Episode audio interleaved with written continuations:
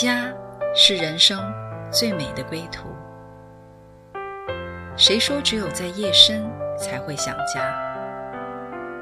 谁说只有会面才能倾诉？每个瞬间都在讲述一个故事，或许不经意的就能拨动你的心弦。来听听你的故事，我的故事。我们的故事，回家的故事，永远说不完。唯爱电台《回家之声》午间中文频道，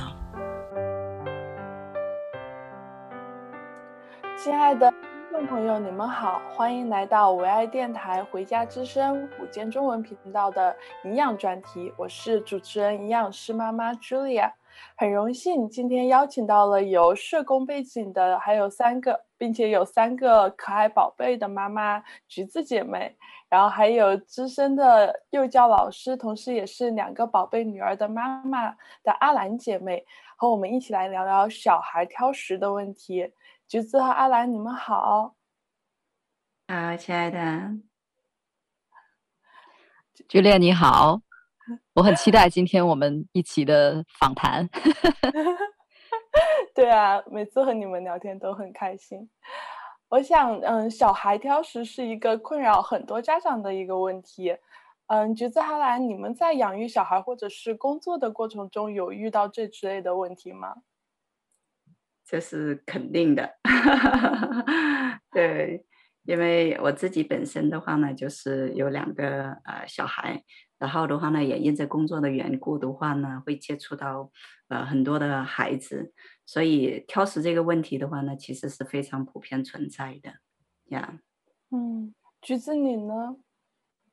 呃，我自己因为本身是三个小孩子的妈妈，所以我感觉其实做妈妈的这个旅程里面，大部分的时间呃都是在厨房和饭桌。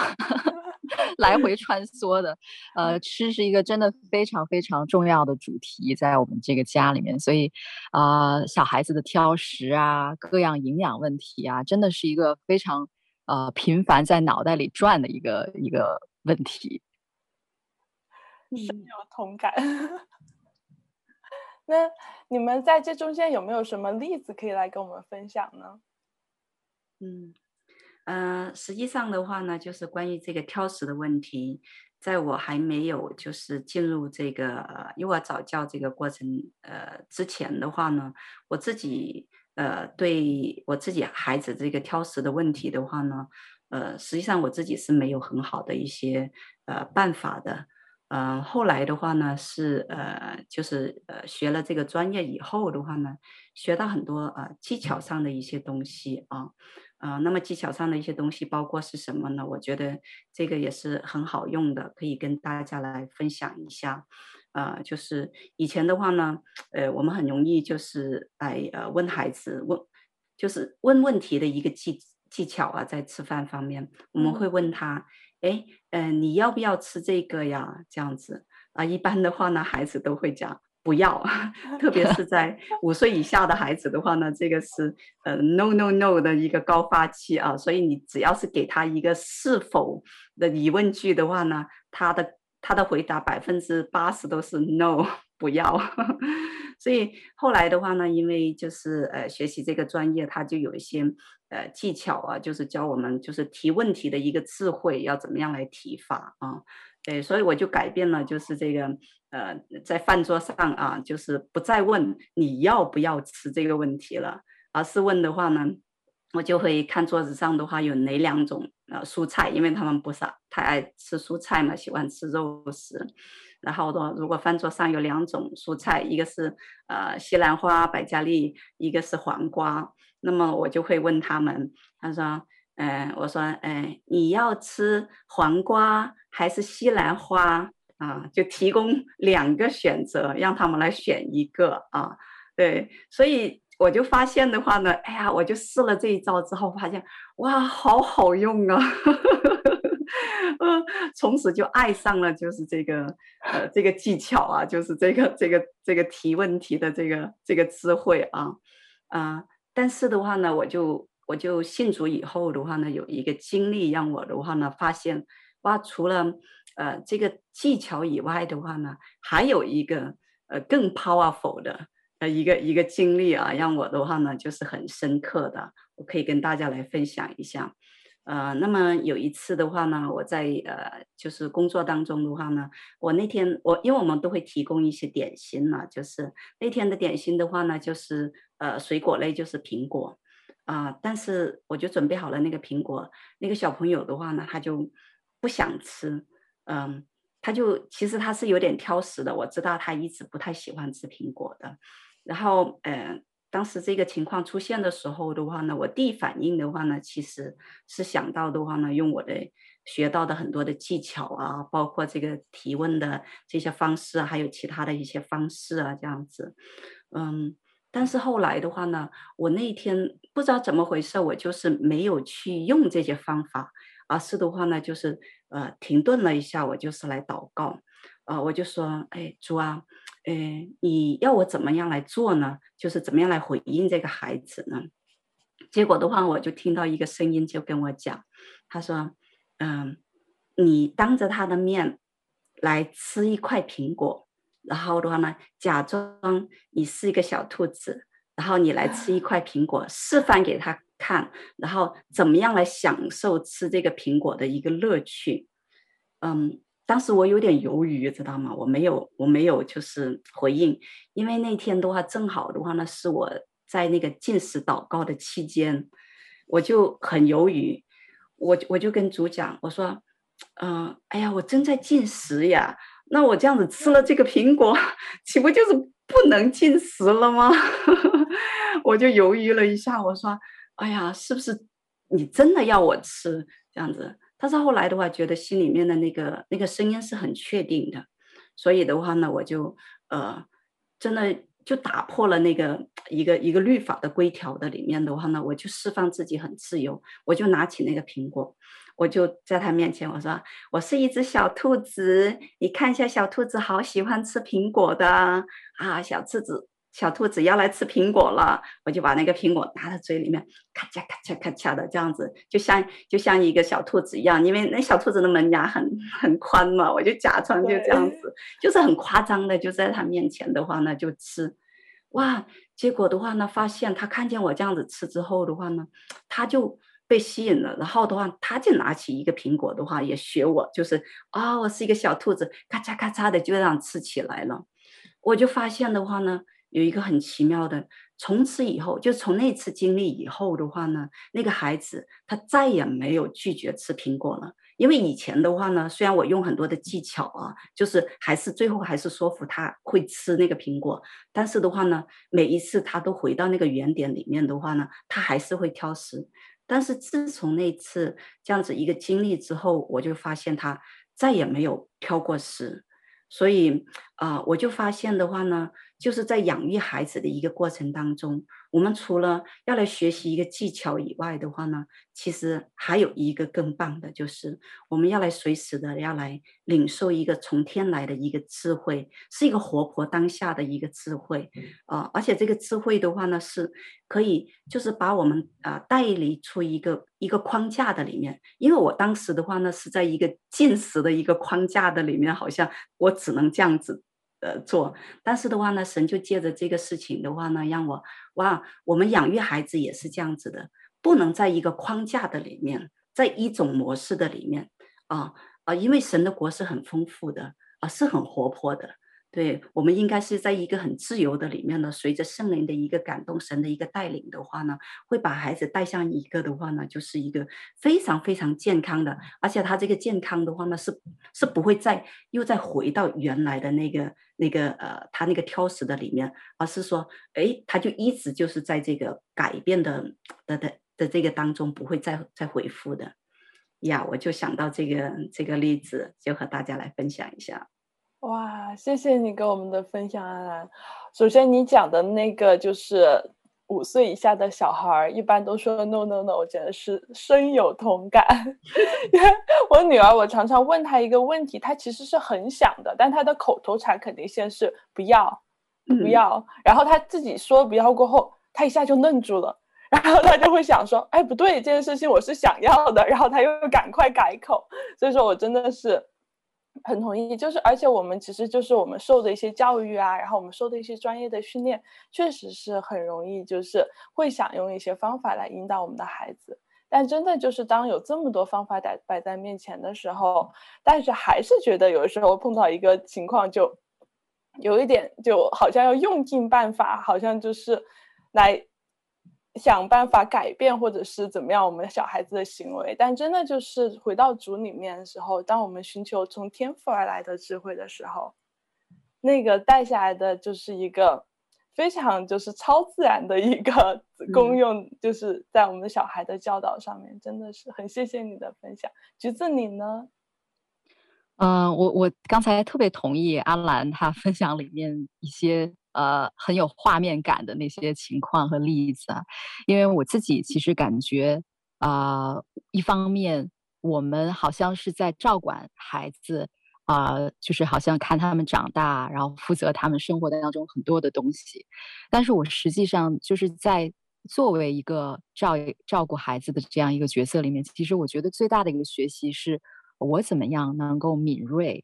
就是跟他的关系当中啊、如何去投资在他的生命当中，把好的给他啊、把健康的给他，呃，所以我我特别能。明白，就是说，当我们特别是这个时代也是很高举技巧啊，很高举资讯啊，好像就是说那个工具箱里面满满的就已经够了。但是我就觉得说，最重要的是这些工具，其实到最后，知识也好，资讯也好，还有技巧也好，都是为我们来效力的。就是到最后，我们掌握了这些东西以后，怎么样实际的、更好的带到一个呃关系的里面，而且这个关系是活的。我自己就觉得刚才那个阿兰举的那个例子呢，我就想起来，我们家三个孩子嘛，三个孩子其实性格都特别不一样。我们家老大呢是让很多人非常惊讶的，因为呢他在呃就是说不的一个爆发期的时候呢，他是几乎不说不的，他永远都是好，他永远都是。可以，所以呢，在养育老大的过程当中是非常非常顺利的，就是他是一个非常柔顺的孩子，啊、你给他提供什么东西，饭桌上的什么食物，他都是开开心心的，他都要，他都吃。但是呢，到了老二和老三的时候呢，我就觉得说，哇，一山还比一山高，特别是到老三，特别有意思，就是他原本在添加辅食的那个阶段呢。他是是三个孩子里面，就是啊、表现出来那个回应是最正面、最积极的。他涉及的那个食物的那个呃广泛度和表现出来的那个喜欢的程度，也是最最大的。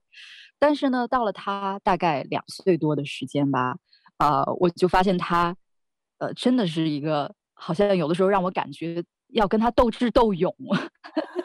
因为呢，他对食物的一个。呃，偏好和一个选择是好像里面他有一个很强的自己一个意志的一个驱动在里头，所以呢，呃，我也呃学过这个技巧，就是说给他两个选择，啊、呃，比如说他有一段时间其实非常挣扎，就是吃蔬菜，所以呢，我在饭桌上给他摆两个蔬菜，就比如说沿沿用刚才阿兰的例子，就是说有啊、呃、有西兰花，有黄瓜。那你是要吃西兰花还是黄瓜呢？哎，我不知道他为什么他很早他就能给你找找出第三条道路，他很早就跟你说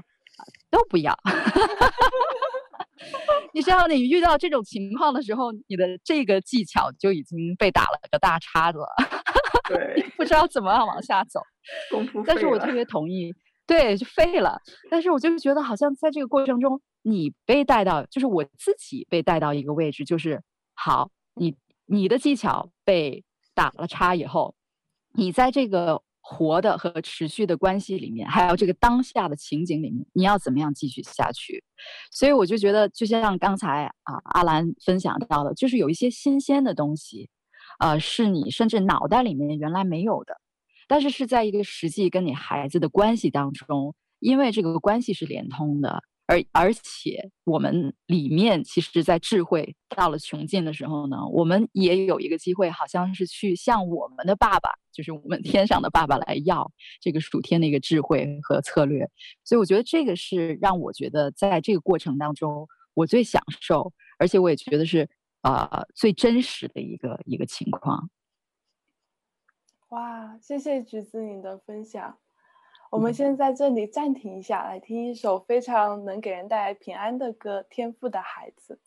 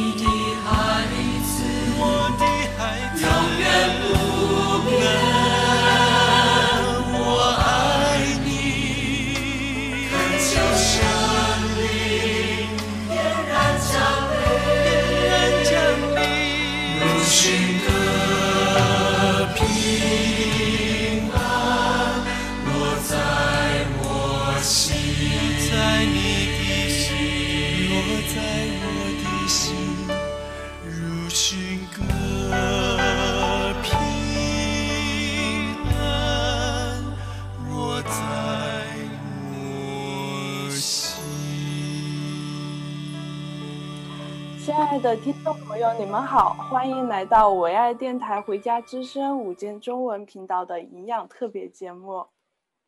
我们刚才讨论到了，虽然说我们有各自的专业背景，然后我们同时呢也有很多的育儿经验，特别是橘子姐妹已经有三个孩子了，但是呢，我们在技巧的方面呢，常常还是觉得。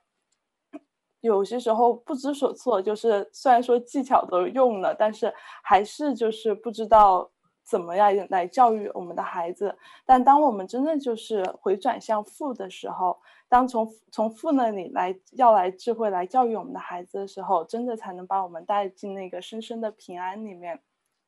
其实这就让我想到了，嗯、我在学营养学的过程中，嗯、我们一个美国的一个营养学家叫做。嗯，艾琳沙特他提出过一个在营养中的责任分工，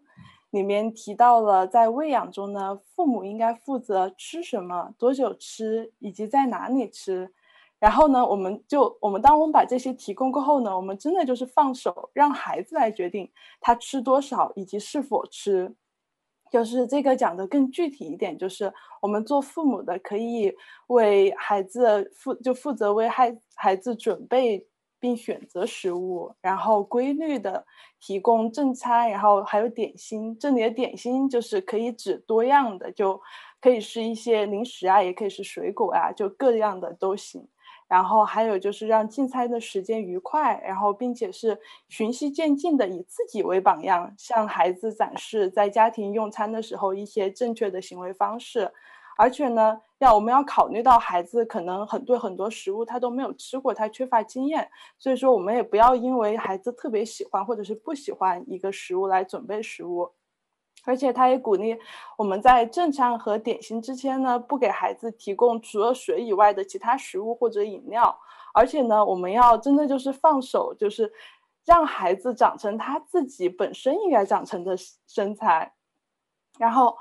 其实这是一套，就是听起来，哎，好像还不错的理论，哎，就是父母好像不用干太多事情，然后孩子好像就可以，然后就是我们就来就来相信孩子，就相信孩子可以自己负责吃多少以及是否吃，然后我们作为父母的，我们就会相信，就来相信孩子会吃自己所需要的量，而且呢，他会学习吃和适应所有的我们家庭中常吃的食物，而且呢，会以自己的方式。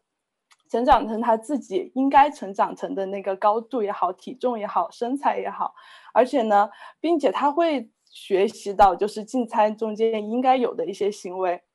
听上去好像蛮简单的，但是我发现呢，当我在真的跟父母们讲这件事情，甚至是我自己想要做这个，在就是以这样的方式来教育我孩子的情况下，我发现放手真的是好难啊。就是你看着那个小孩，就是好不容易做好的吃的，他不吃，他扔掉了，然后或者他就在那儿扔玩儿，然后其实真的是很难，就是怎么能放得了这一个手？我不知道，嗯，橘子和阿兰，你们有没有同感？嗯，对，就是在这个嗯这种好多时候的话呢，理论跟实践的话呢是有很大的 差距感的。对，嗯、呃，所以，嗯，这个呃理论是非常非常好的，但在实际的呃一个操作的一个过程当中的话呢，是存在着很多的呃挑战。嗯，我觉得我个人觉得的话呢，很多的挑战的话呢，是在于现在呃，因为资讯非常的发达，现在是一个资讯时代啊，嗯、我们对健康的一个观念的话呢，也被呃就是很更新了。然后的话呢，各样的食物啊啊这些的话呢，也资源也是非常丰富的。所以，我们现在是在一个富足的一个时代啊，不是在一个资源缺乏的时代啊。呃，其实资源缺乏的时时候的话呢，根本好像哪里有讲，根本不会有这样子的理论出来。因为的话，你可能呃能够呃吃上就不错了。现在我们要面对的问题的话呢，是呃过剩的问题，就是资源太丰富了。就是我们所能选择的食物的这些的话呢，选择性也呃太多了，太多了啊、呃，在太多的一个过程当中的话呢，那我们真的是需要有一个智慧的话呢，我们来怎么样来来挑选来怎么样来把握那个量，而不是说的话呢，就是哦，因为我们听到的很多的这些呃呃这些呃知识的话呢，知道哦这个也挺好的，那个也挺好的。我们作为一个呃爱孩子啊，作为父母的话，我们都希望哇，我我们都想把那个呃好的都给他，都给他。但是我们忽略了一个问题，就是我们的孩子的身体，它的容量是有限的，我们的爱是无限的。结果的话呢，就是就是借着我们爱的无限的话呢，啊，就是带出一个的话，我们恨不得把所有好的，全世界所有我们觉得好的，都塞到孩子的那个小小的容器里面。到最后的时候发生什么问题呢？孩子的那个装不下呀，就爆炸了，所以就会出问题。我们现在很多的身体的疾病的问题的话呢，不是因为呃饥饿引起的，都是因为的话呢，呃吃的太多引起的啊、呃，包括糖尿病啊什么这些很多的这些啊、呃、病的话呢，其实都是跟我们摄入的量太多，还或者在偏一的摄入的那个量太多，所以造成的。呃，我就觉得，呃，真的我们要有一个要有一个智慧。呃，刚才 Julia 提出来的那个理论的话，我觉得是非常好的。我们就是虽然我们要爱孩子，要给他，但是我们真的要尊重，要非常非常的尊重啊、就是神创造这个孩子，在这个时刻的时候，他能够承载的一个量是怎么样的一个量，我们要拿捏好那个量。呃，我记得。呃，中国有一句呃古话，是是蛮有呃道理的，就是孩子的话呢，要呃七分饱，两分寒啊、呃，三分寒啊，我忘记原话了。反正就是说吃的时候的话呢，就是说不要吃个十成饱，我们啊、吃个七成饱、八成饱的话呢，其实是一个最健康的一个喂养的一个一个一个量啊。对，所以呃，我觉得现在的话呢，我们呃作为家长来讲的话，最需要的这样子的一个智慧的话呢，我们可以把我们的爱的话呢，嗯。呃，怎么讲呢？hold 一下，对我们的无限的爱，稍微稍微的话平衡一下，跟这个跟这个给孩子的这个食物的分量的话呢，我们要怎么样平衡一下啊？爱是可以无限，但是的话呢，喂养的那个分量的话，真的是要适量，要来啊、给孩子们这样子的话呢，他们才会在一个健康的一个状态里面来成长。呀，我就是想到这一点，嗯。啊，谢谢阿兰你的分享，橘子你呢？嗯，我刚才听到阿兰就是分享这一块的时候，我自己想到的是，就是在我工作的以前作为社工，呃，还有包括我现在在家里面跟孩子相处，呃，可能更多让我自己里面去反思的是在关系这一部分。那因为我们的关系其实是落实在我们生活当中的方方面面。可以落实在饭桌，可以落实在我们啊、各自的学校啊、然后各样的一个关系。那在吃的这个事情上，我自己其实有的时候反思最多的是，我觉得特别是作为一个呃有华人背景的这样的一个文化里面，我觉得吃，因为本身在我们的华人文化当中是非常重要的一个部分。那在这个关系里面呢，我又觉得其实华人的一个文化里面，其实比如说，当我们讲到我们亲子的关系，啊、呃，很多家长和孩子之间，其实我觉得在一个个体上来讲，呃，华人家庭比较倾向于觉得说，我更了，我比孩子自己更了解他，呃，所以呢，在很多的事情上，我们会急于做很多的决定，或者是带着一个。很强的一个呃推，就是驱使的那个力，就是让，因为我们里面有一个相信，就是觉得，呃，我比孩子能做一个对他来讲更好的决定。那但是这方面却忽略了孩子他本身，其实不管他年龄大小，他都是一个很独立的个体，他有他自己正在发展，而且越来越清楚的偏好，有他的一个意志，有他的一个决定。所以我就觉得。有时候我经常听到啊、呃，就是华人的家长，他可以在任何的情景，可能在游乐场，当然也可以在饭桌。比如说，当孩子，呃，他想要吃这个不吃这个，呃，他想要现在就说他饱了不吃了，那家长会很多过度的一个介入，呃，而且家长经常给的理由就是说，呃，你你这样就饱啦？你肯定没有饱，你要继续把它吃完。我是你妈妈，我难道不了解你吗？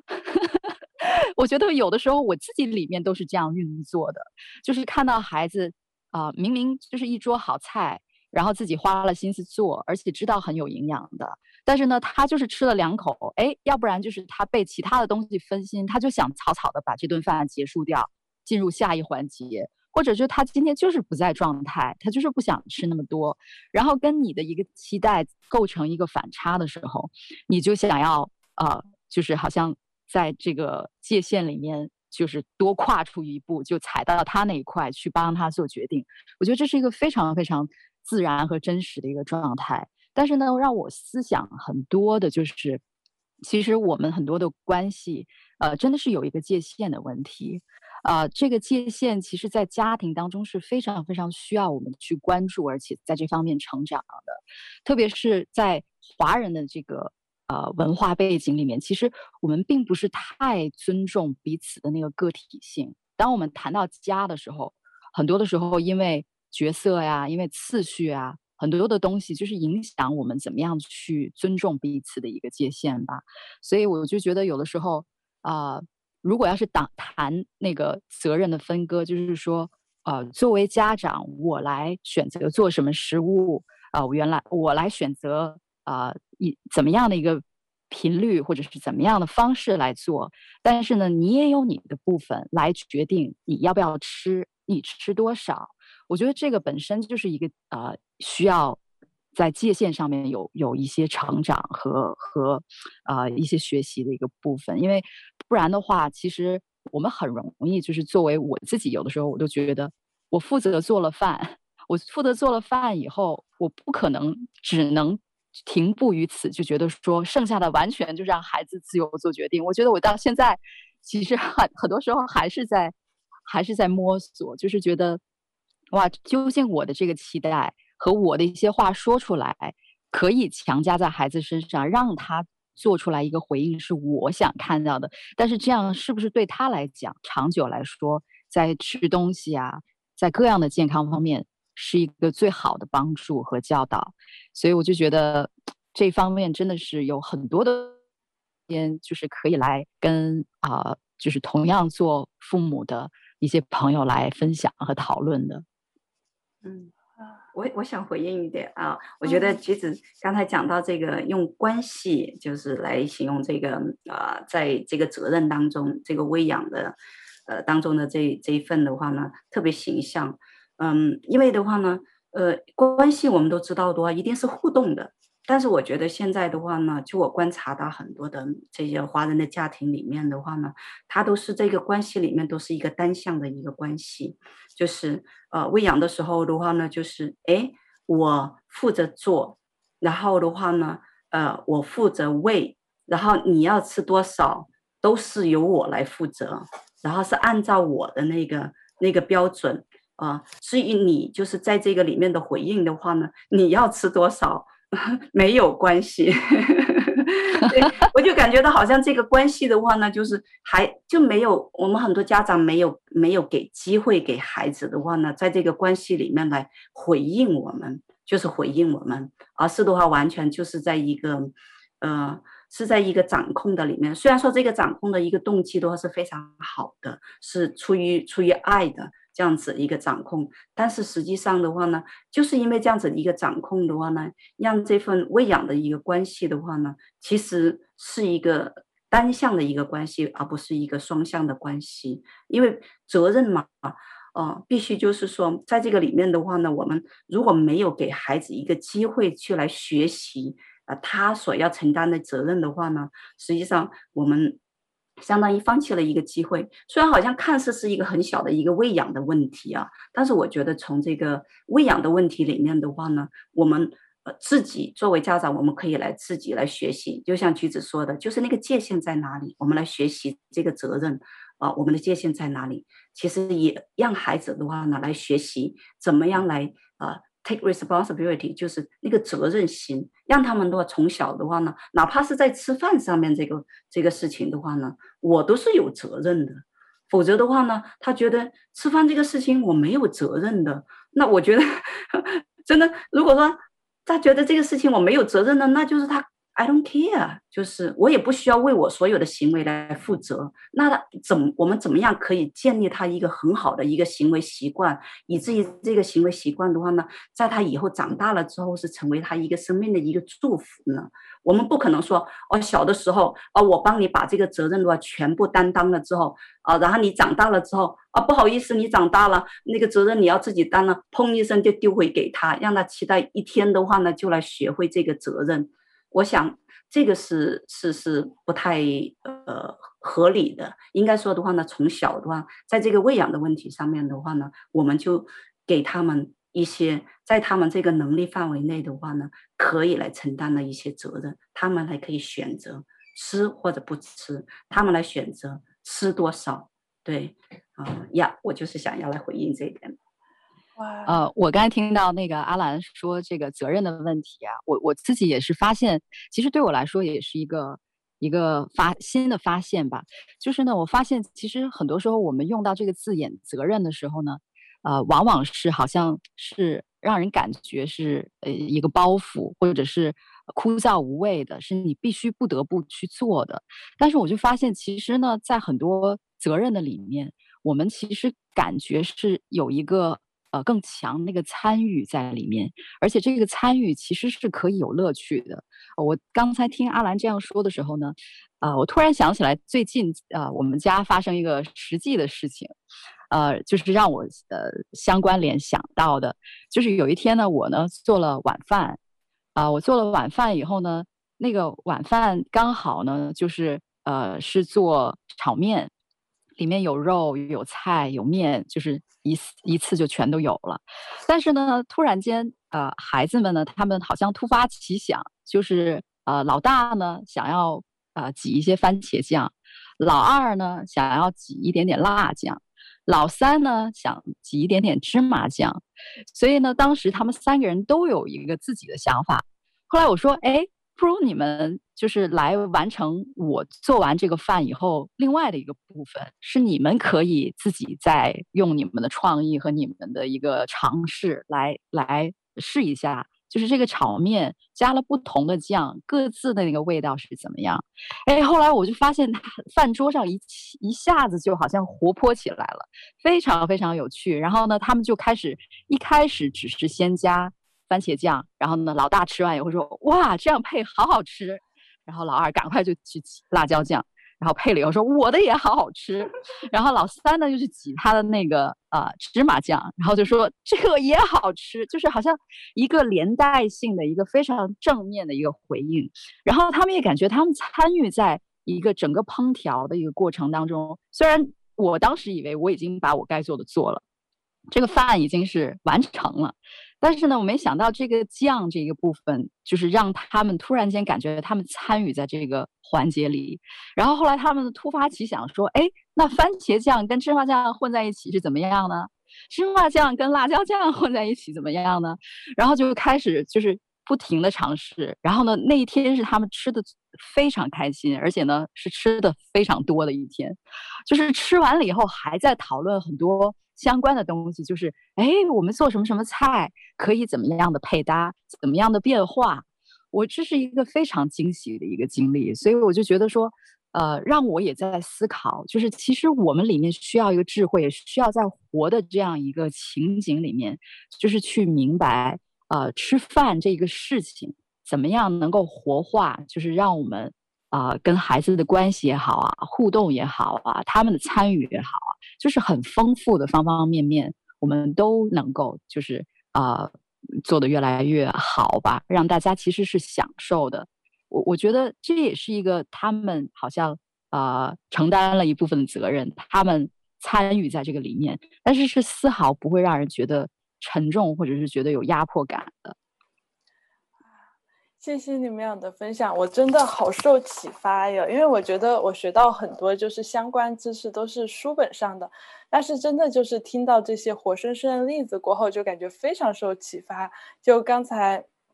阿兰举例说要把这个责任给小孩子，让他们来练习这个责任感。其实就其实跟我学的东西，我一下子好像就连接上了。对，就是很符合我学习到的，就是我们要相信，就是那个小孩子他们是会吃他们应该吃的东西，而且他们是需要一个过程来建立、来学习这个过程，就是他们需要一个过程来学习到哦。我的身体给了我一个饱的信号了，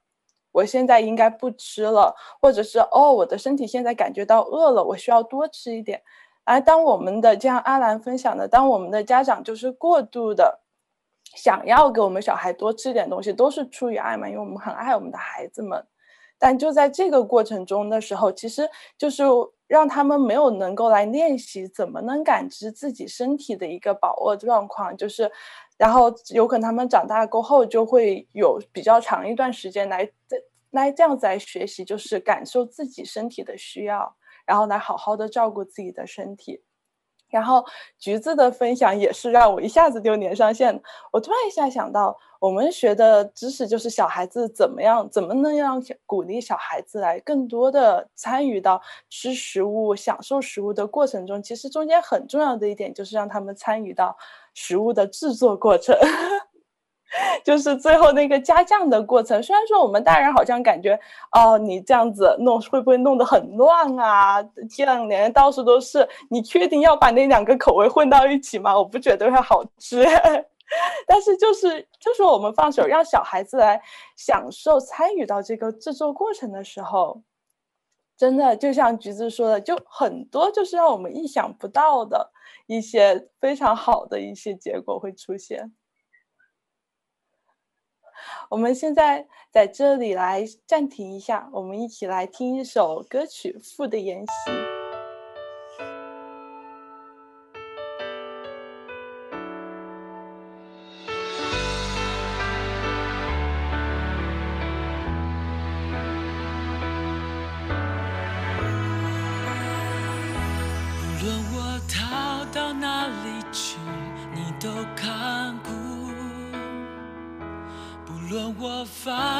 什么错，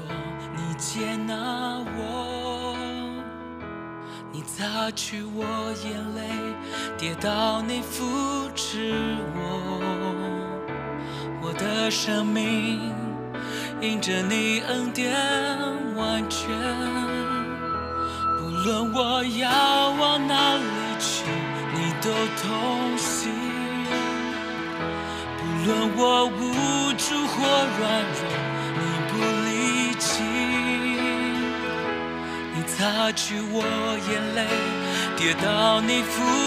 持我，我的生命因着你恩典完全，你是我天赋供应我，你是我的拯救。你慈爱拥抱我，环绕我，永远不离开我。天父，我敬拜你。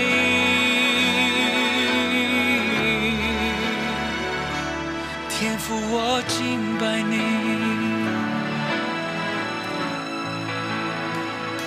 不论我逃到哪里去，你都看顾。无论我犯了什么错，你接纳我，擦去我眼泪，跌倒你扶持我，我的生命因着你恩典完全。无论我要往哪里去，你都同行。不论我无。助或软弱，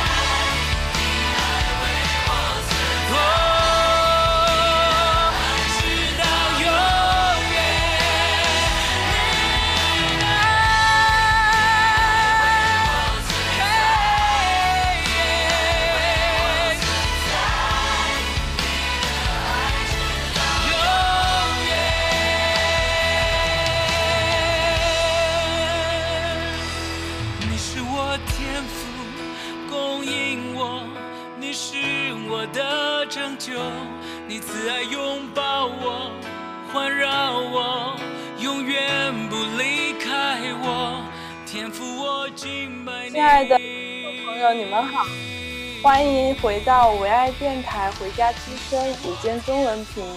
道的营养特别节目。啊、我们刚才分享了很多在喂养中间的一个界限的限制。嗯，橘子和嗯艾兰姐妹，你们在今天的访谈的最后，你们有什么想跟大家分享的吗？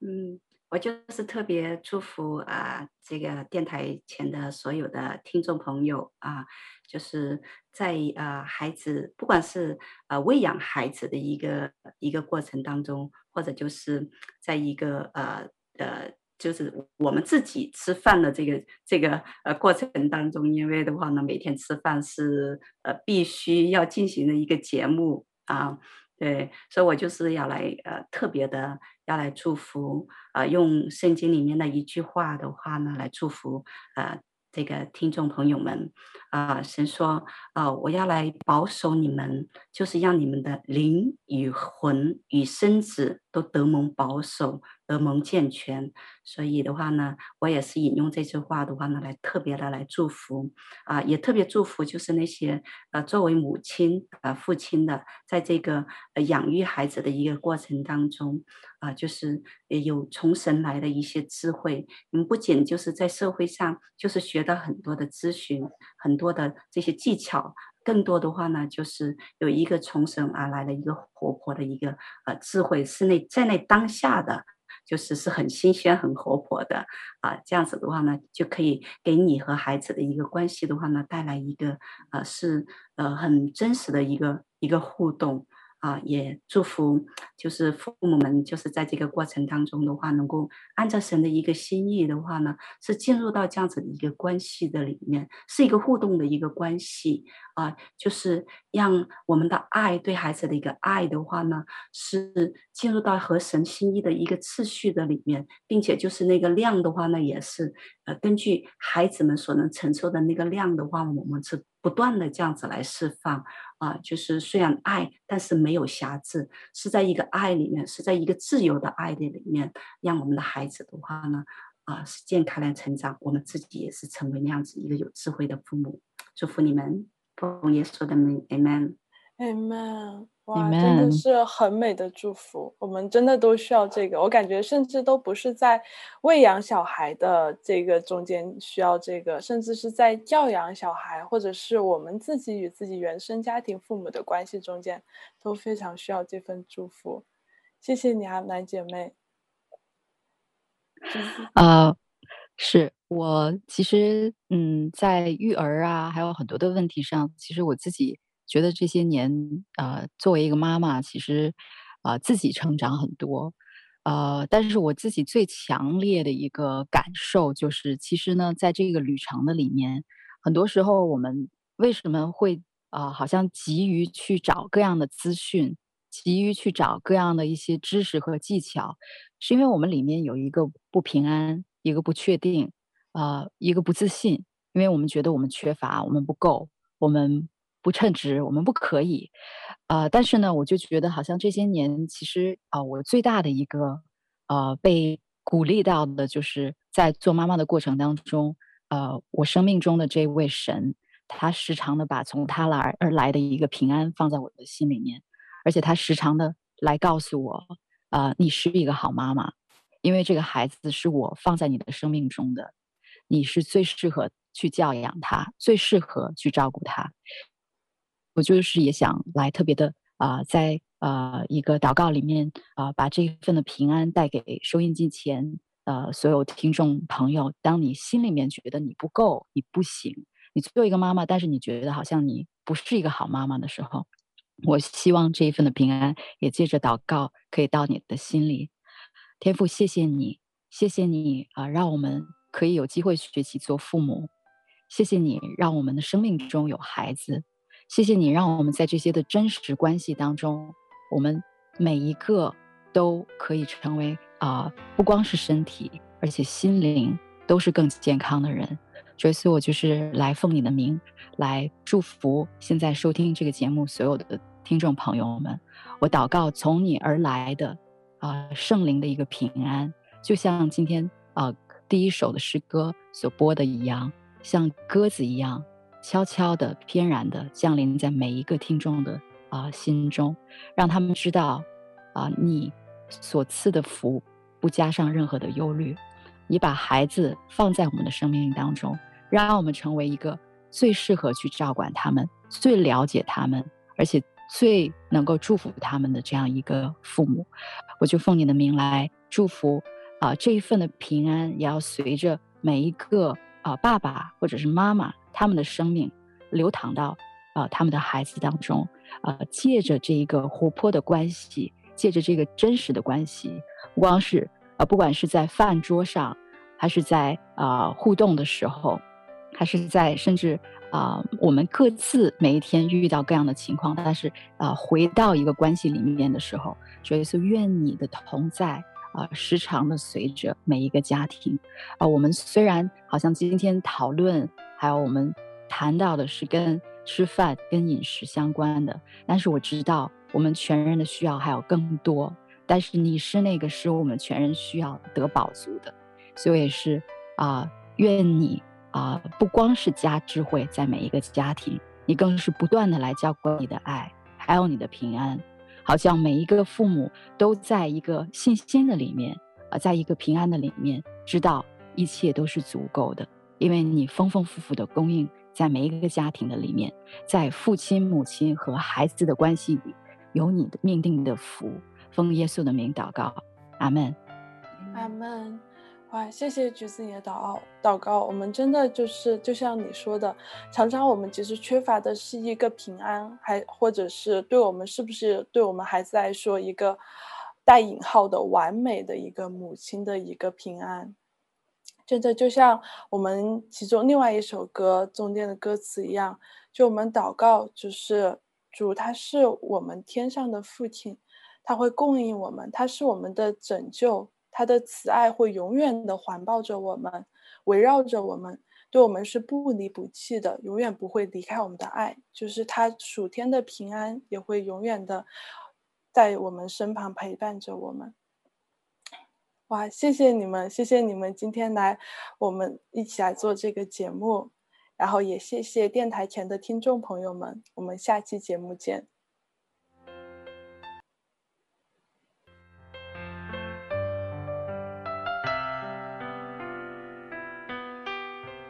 回家的路上，总有说不完的故事。亲爱的听众朋友，如果你也是有故事的人，欢迎你发送电邮和我们的栏目组联系。邮箱地址是 v o h o m i n g at gmail dot com。回家的路上，有你，有我，也有他。感谢你收听《回家之声》，再见。